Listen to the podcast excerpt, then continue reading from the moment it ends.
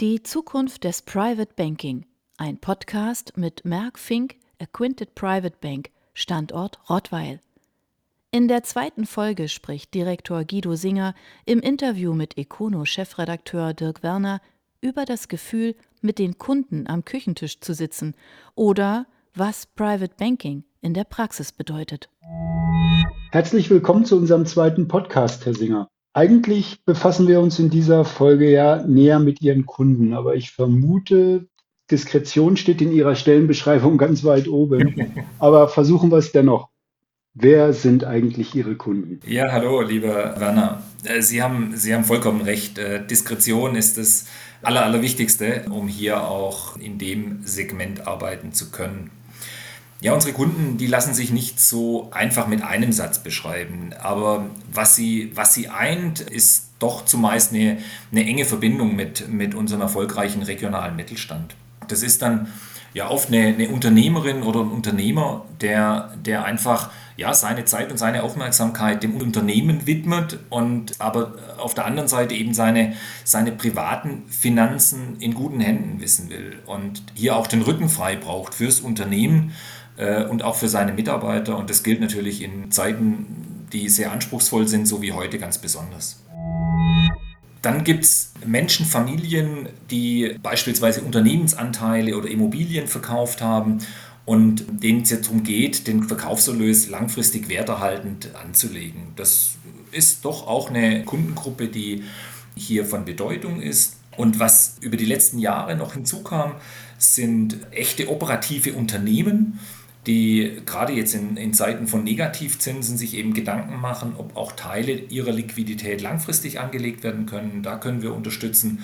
Und äh, nicht zuletzt sind es dann auch gemeinnützige Stiftungen, die auf heutigem Zinsniveau mit reinen Zinsanlagen eben ihren Stiftungszweck auch nicht mehr erfüllen können. Das ist ja ein überaus interessanter Aspekt, auf den ich aber gerne in der nächsten Folge unseres Podcasts eingehen würde.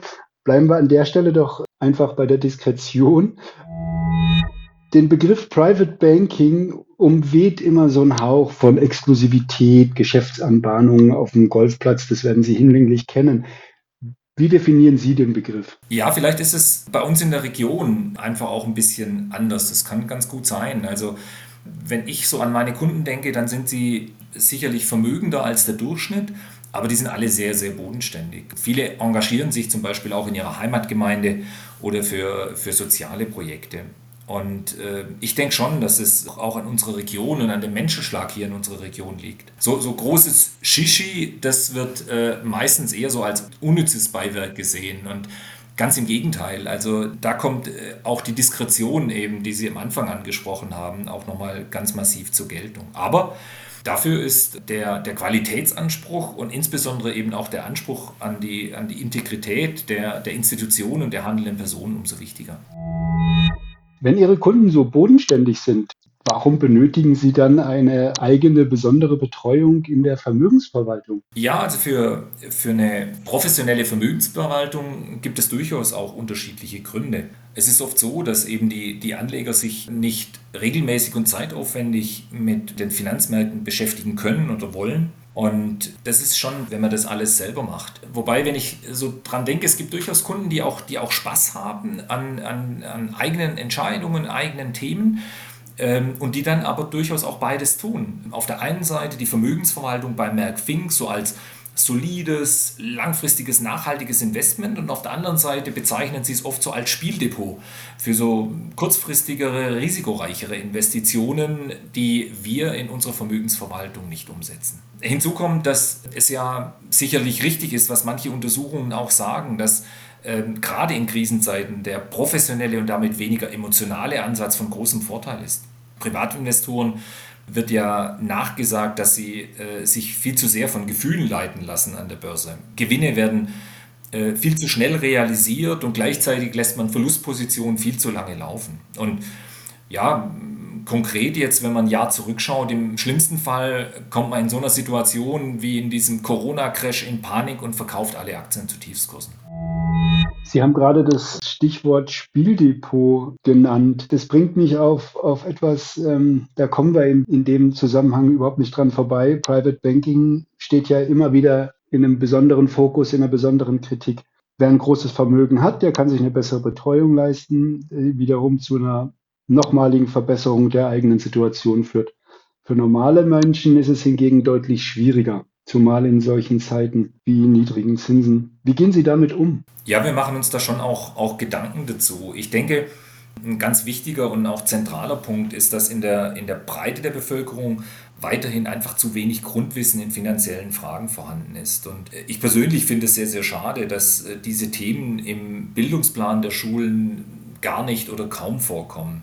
Ja, vielleicht ist das, oder nicht nur vielleicht, das ist auch einer der Gründe, warum unsere Merck-Fink-Stiftung äh, gerade die Förderung der ökonomischen Bildung sich als wichtigen Punkt auf die, auf die Fahne geschrieben hat. Hinzu kommt, dass viele auch nicht bereit sind, für eine gute Finanzberatung Geld zu investieren. Ich finde das ganz spannend. Für eine Steuerberatung oder für eine Rechtsberatung ist es ganz selbstverständlich, dass ein Honorar bezahlt wird, aber eine Beratung bei der Geldanlage, das Vermögen, für das man hart gearbeitet hat, da, das möchte man am liebsten umsonst haben. Und wundert sich dann in Anführungszeichen, dass dann das Gegenüber kein Berater, sondern ein Verkäufer ist. Und dann kann es in der Folge einfach auch zu Fehlern kommen. Und wenn man zurückschaut, äh, im Nachgang der, der Finanzkrise 2008, 2009, hat dann der Gesetzgeber, der Regulator diesen Regulierungsteil bei den Banken und Sparkassen ganz massiv erhöht. Die Folge ist, dass der Aufwand für eine, für eine individuelle Beratung so groß wird, dass sie für den viel bezeichneten Normalbürger am Markt eigentlich gar nicht mehr erhältlich ist. Und klar, in, hier ist es schon von Vorteil, dass eben ein vermögender Kunde die Möglichkeit hat, bei einer Privatbank wie Merckfink zu sein. Sie meinten eben, das äh, Thema beschäftigt Sie. Haben Sie eine Idee, eine Perspektive, wie man mit dieser Situation positiv umgehen könnte? Am Ende ist das Ganze ja auch durchaus eine gesellschaftliche Frage. Absolut, absolut. Also ich habe schon den Eindruck, dass sich die jungen Menschen heute äh, viel, viel, viel mehr für dieses Thema und auch für, für den Bereich Geldanlage und Aktien interessieren. Ähm, es ist halt auch, der, der Zugang ist auch einfacher geworden, wenn man jetzt an Online-Banken oder Online-Broker denkt. Da kann ich durchaus auch mit kleinen Beträgen Erfahrungen in der, in der Wertpapieranlage sammeln oder auch mit kleinen Beträgen einfach einen Aktiensparplan für, für die Altersvorsorge beginnen. Also da habe ich schon den Eindruck, dass, äh, dass es hier an der Stelle in die richtige Richtung geht. Kommen wir zurück zur Diskretion und damit zu Ihrer Zielgruppe, die ja generell bei Banken und Vermögensverwaltern, ähm, sagen wir mal, sehr begehrt ist. Wie überzeugt man solche Persönlichkeiten und Institutionen? Wie, wie punktet man hier? Also ich denke mal, eine Postwurfsendung äh, morgens rauszuschicken, damit haben Sie keine Chance. Ja, da haben Sie, da haben Sie vollkommen recht, Herr Werner. Wenn ich mal so zurückschaue, ich bin ja seit 2005 jetzt hier für Merck Fink in der Region und am Anfang war es mir einfach unheimlich wichtig, mit, mit vielen Unternehmern, mit vielen Familien äh, in der Region ins Gespräch zu kommen, uns gegenseitig kennenzulernen. Und damals war es so, ich kann mich gut erinnern, dass sehr, sehr viel die Frage gestellt wurde, wie kommt denn eine renommierte Privatbank dazu, gerade jetzt hier in der Region einen Standort zu eröffnen? Und äh, meine Antwort war dann, äh, dazu würde ich gern bei Ihnen vorbeikommen und mich mal vorstellen und dann erzähle ich Ihnen das. Und das Ziel war, sich gegenseitig kennenzulernen, mal auch Unterschiede vielleicht äh, herauszuarbeiten zu dem, was, was die Familie bisher kennt. Und, und dann so einen Eindruck zu hinterlassen, dass meine Visitenkarte noch da ist, wenn dann in Zukunft irgendwann mal ein Bedarf entsteht. Ähm, so war der Start und Schritt für Schritt ähm, haben wir uns dann etabliert hier in der Region, haben, haben uns einen guten Ruf aufgebaut. Und wir haben letztes Jahr mal geschaut, in den letzten Jahren sind es vor allem die Empfehlungen von zufriedenen Kunden, die uns äh, neue Türen, neue Gesprächsmöglichkeiten eröffnet haben.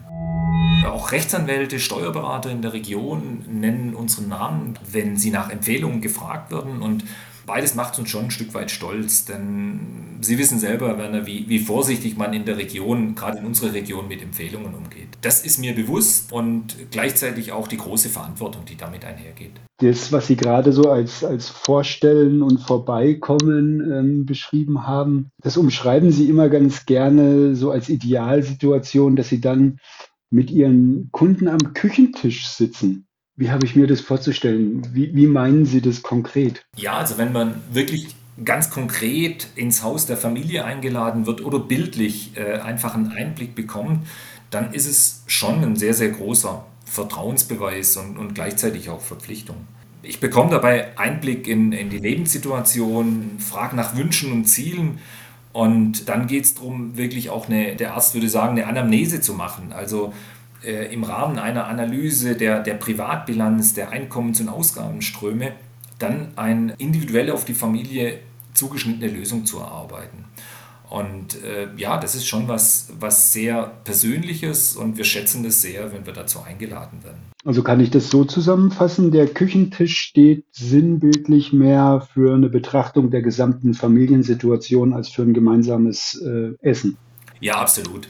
Absolut. Also dieser Küchentisch ist gewählt äh, so als, als Bild von uns, weil ja, vielleicht ist bei Ihnen auch so, wenn, wenn wir Themen in der Familie haben, dann sitzt man am Küchentisch und, und spricht und diskutiert darüber. Und äh, das sind dann äh, oftmals die, die wichtigen Themen. Und genau dieses Angebot, äh, sich da gemeinsam zu setzen, und zu diskutieren. Das mache ich, das macht Merck Fink und dann liegt es einfach an jedem einzelnen Kunden, wann und inwieweit er dieses Angebot auch annehmen möchte. Ich gebe Ihnen da vollkommen recht. Am Küchentisch gibt es die tollsten Gespräche und die besten Partys enden auch immer am Küchentisch beziehungsweise in der, in der Küche. Aber dort gibt es auch die, die privatesten, ja eigentlich fast intimsten Einblicke in die, in die kompletten Verhältnisse, die Sie ja dann auch bekommen. Da braucht man sicherlich eine ganze Weile, um dieses entsprechende Vertrauensverhältnis aufzubauen. Es erinnert mich so ein bisschen, Sie haben es gerade auch etwas anklingen lassen, an so ein Verhältnis, das man im Idealfall vielleicht zu einem Hausarzt oder vielleicht sogar zu einem Pfarrer hat. Da fällt mir ein, ein Gespräch ein, was ich vor einigen Jahren mit einem Elternunternehmer hatte. Der hatte mir erzählt, dass es, ja, wenn man ein paar Jahre oder vielleicht auch schon Jahrzehnte zurückgeht, dass äh, der Banker oder der Bankier, wie es damals hieß, äh, zu den wichtigen Ratgebern der Familie gezählt hat. Und das hat sich so ein Stück weit verloren. Das gibt es heute relativ selten. Vielleicht liegt es auch daran, dass in, in vielen Banken eben der Ansprechpartner auch, auch viel zu schnell wechselt. Ich denke schon, dass Vertrauen wachsen muss und, und dass es einfach von großem Vorteil ist, wenn man auf fünf, zehn, vielleicht sogar 15 gemeinsame Jahre zurückblicken kann. Und dann äh, kann man auch für die Familie zu dem beschriebenen äh, Bankier werden, äh, der zu Rate gezogen wird, wenn es um, um finanzielle Themen geht. Und äh, ja, das ist ein Ziel und äh, dem widme ich mich gerne. Herr Singer, Hand aufs Herz zum Abschluss. Können wir die äh, Diskretion jetzt nicht doch mal ein bisschen zur Seite schieben? Erzählen Sie doch den Hörern, wie fühlt es sich an, am Küchentisch der Kunden zu sitzen? Also für mich, mir persönlich, da ist Berufung. Mir macht es großen Spaß und große Freude, äh, am, am, an diesem besagten Tisch zu sitzen, auf, auf Augenhöhe mit tollen Unternehmern diskutieren zu können, Themen, Lösungen in allen Aspekten zu diskutieren und dann alle Fakten auf dem Tisch zu haben und äh, für den Unternehmer eine gute Grundlage für seine Entscheidung bereitgestellt zu haben oder gemeinsam erarbeitet zu haben. Und damit er sagen kann, ja, so auf der Basis kann ich einfach zu, zu einer eigenen und zu einer guten Entscheidung gekommen und dabei haben sie mir geholfen. Und ja, wenn er dann am Ende noch sagt, by the way, ich habe einem, einem Freund oder einem Unternehmerkollegen von Ihnen erzählt und der möchte Sie jetzt auch gerne kennenlernen, ja, dann ist es echt ein, ein, ein wunderbares Gefühl. Ich merke schon, Ihnen geht der Gesprächsstoff an den Küchentischen nicht aus. Haben Sie herzlichen Dank auch für dieses Gespräch, Herr Sing. Auch von meiner Seite. Vielen Dank, Herr Werner.